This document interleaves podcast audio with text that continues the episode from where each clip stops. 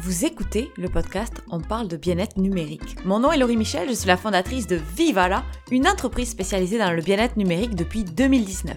Notre mission, vous aider à instaurer de saines habitudes autour de la technologie.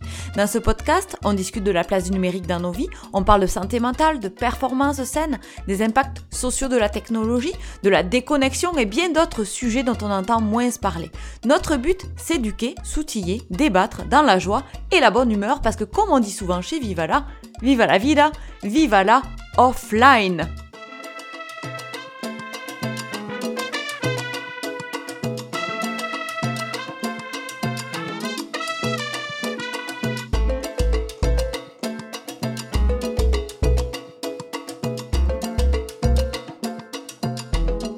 Faites-vous du doom scrolling c'est un geste qui a commencé à voir le jour en 2018 sur la plateforme de Twitter et qui a gagné en popularité, notamment avec la crise de 2020, à cause du partage constant et quotidien des nouvelles autour de la Covid-19. Alors, est-ce que vous avez déjà entendu parler de ce doom scrolling ou défilement morbide dans sa version québécoise? Alors, qu'est-ce que c'est dans un premier temps le doom scrolling? Vous vous connectez à vos réseaux sociaux, et soudainement, vous êtes absorbé par des publications à tendance négative. C'est comme si vous ne pouviez plus vous arrêter, vous scroller encore et encore, vous en redemander, vous devez tout savoir immédiatement. Une mauvaise nouvelle et une autre mauvaise nouvelle, encore une mauvaise nouvelle, bienvenue dans la boucle du doom scrolling.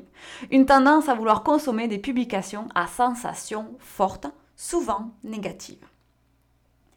Il y a une étude qui a été publiée en août 2012, 2022, excusez-moi, et qui a été publiée dans le journal Health Communication, qui démontre que 16,5% des 1100 personnes qui ont euh, été donc euh, qui ont réalisé l'étude auraient des signes sévères de consommation des nouvelles qui sont problématiques.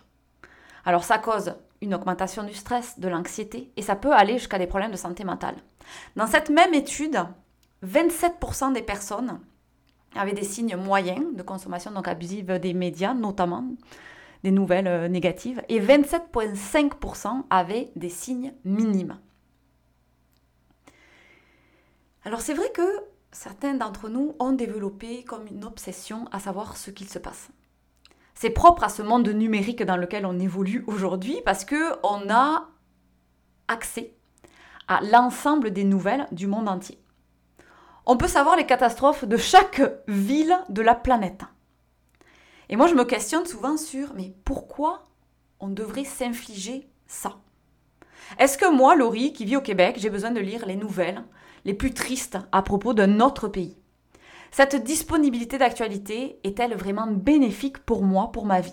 Alors attention, hein, je ne dis pas qu'il faut arrêter de euh, s'informer, qu'il faut devenir indifférent à ce qui se passe autour de nous, c'est absolument pas ça. Je me pose juste la question sur la quantité de mauvaises nouvelles que le numérique nous permet de lire, nous envoie dans une seule journée.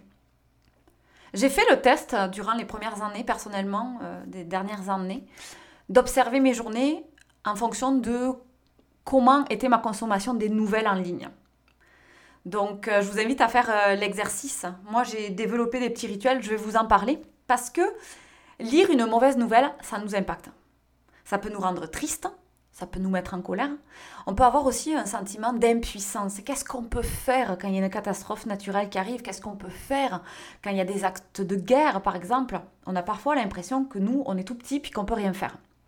Alors qu'importe que ce soit par la nouvelle elle-même ou même par les réactions des fois aussi des internautes, hein. je ne sais pas, ça vous est déjà arrivé de passer des minutes et des minutes, même peut-être une heure, à lire les commentaires d'une publication.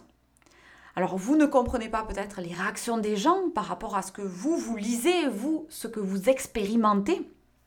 Ça peut nous déconnecter de la communauté qui écrit. On a l'impression que les gens ne sont pas du tout alignés avec nos valeurs, avec qu'est-ce qu'on pense.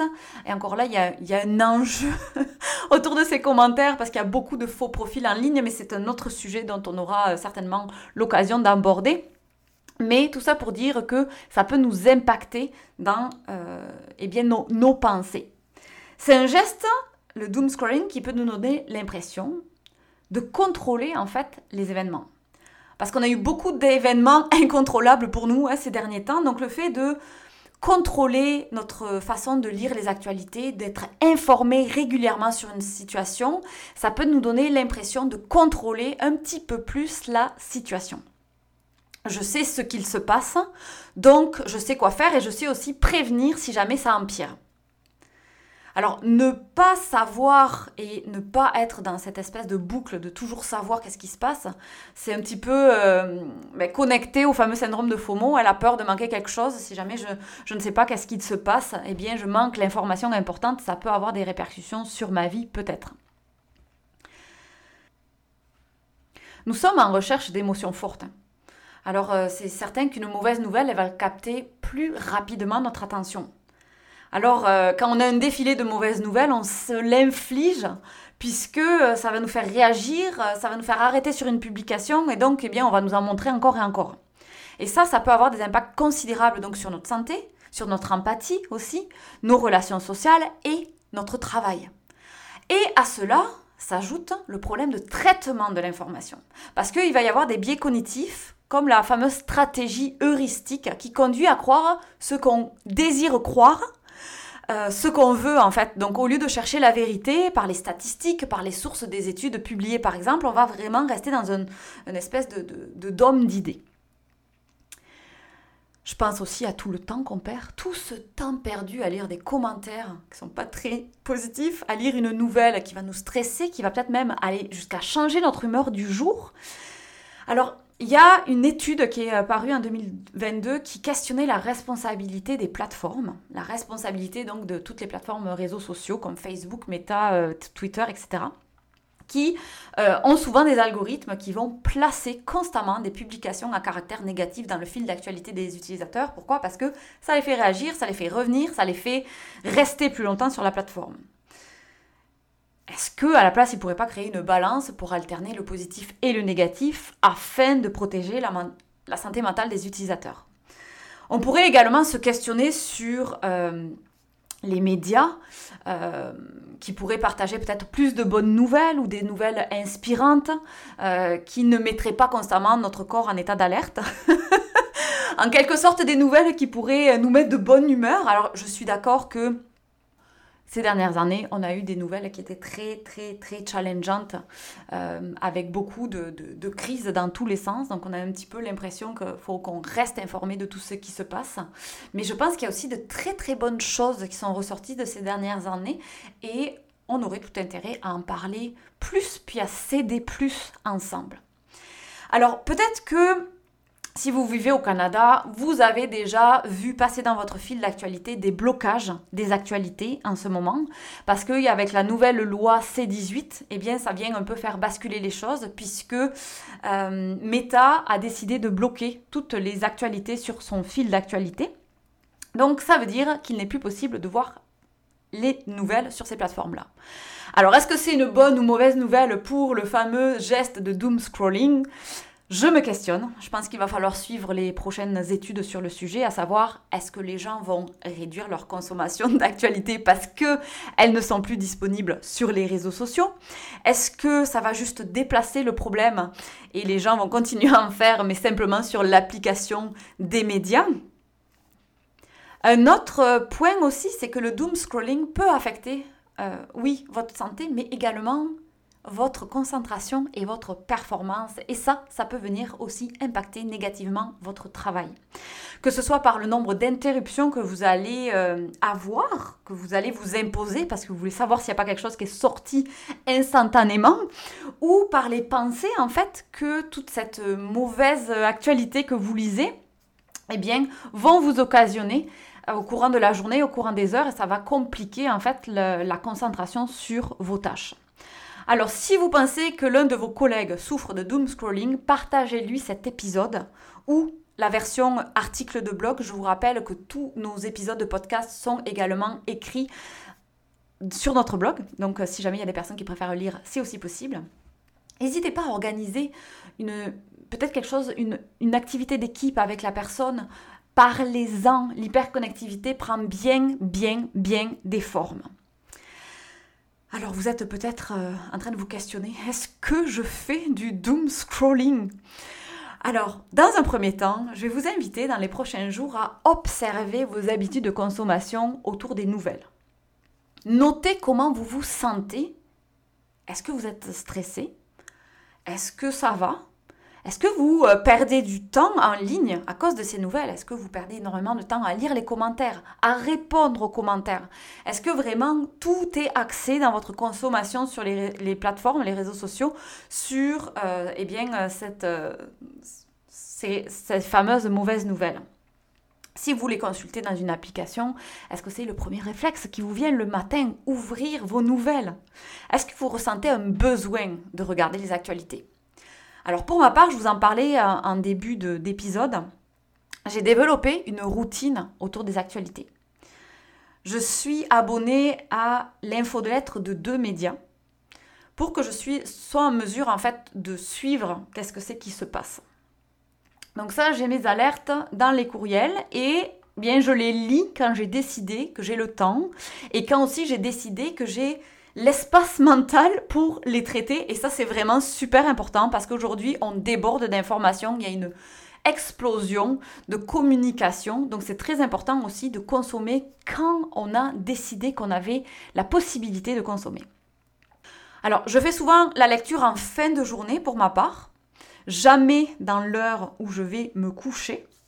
Et je fais souvent une pause en fin de semaine pendant mes jours de repos.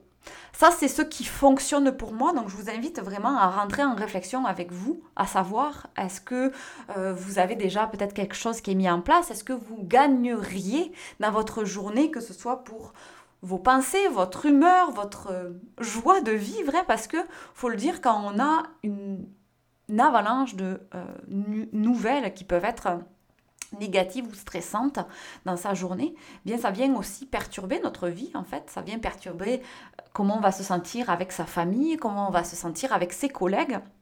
Donc vraiment, la phase d'observation est super importante et vous allez pouvoir à la suite de ça peut-être arriver à mettre en place des routines qui vont vous aider à vous détacher un petit peu plus de ce besoin que vous pourriez avoir autour donc de euh, savoir qu'est-ce que c'est qui vient de sortir, quelle est euh, la nouvelle du jour ou de l'heure.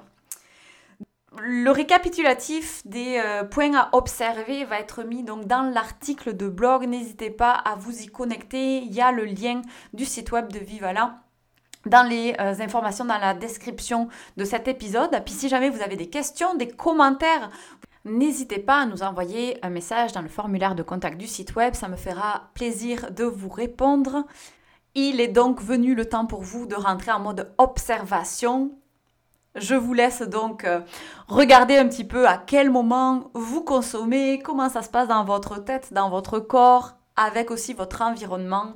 Bonne observation et on se retrouve la semaine prochaine pour un nouvel épisode. Bye bye Merci d'avoir écouté cet épisode. Je vous retrouve mercredi prochain pour de nouvelles aventures. Je suis toujours curieuse de savoir ce que vous pensez du sujet qu'on a traité aujourd'hui, alors n'hésitez pas, vous avez nos coordonnées dans la description. Vous pouvez venir partager vos impressions. Vous pouvez également laisser des étoiles et des commentaires à propos de ce podcast, partagez à votre entourage parce que ça nous aide à diffuser nos réflexions sur cet enjeu sociétal qui est l'hyperconnectivité, la déconnexion, bref, la gestion du numérique en général. Moi, je vous dis vive à la offline, à la semaine prochaine.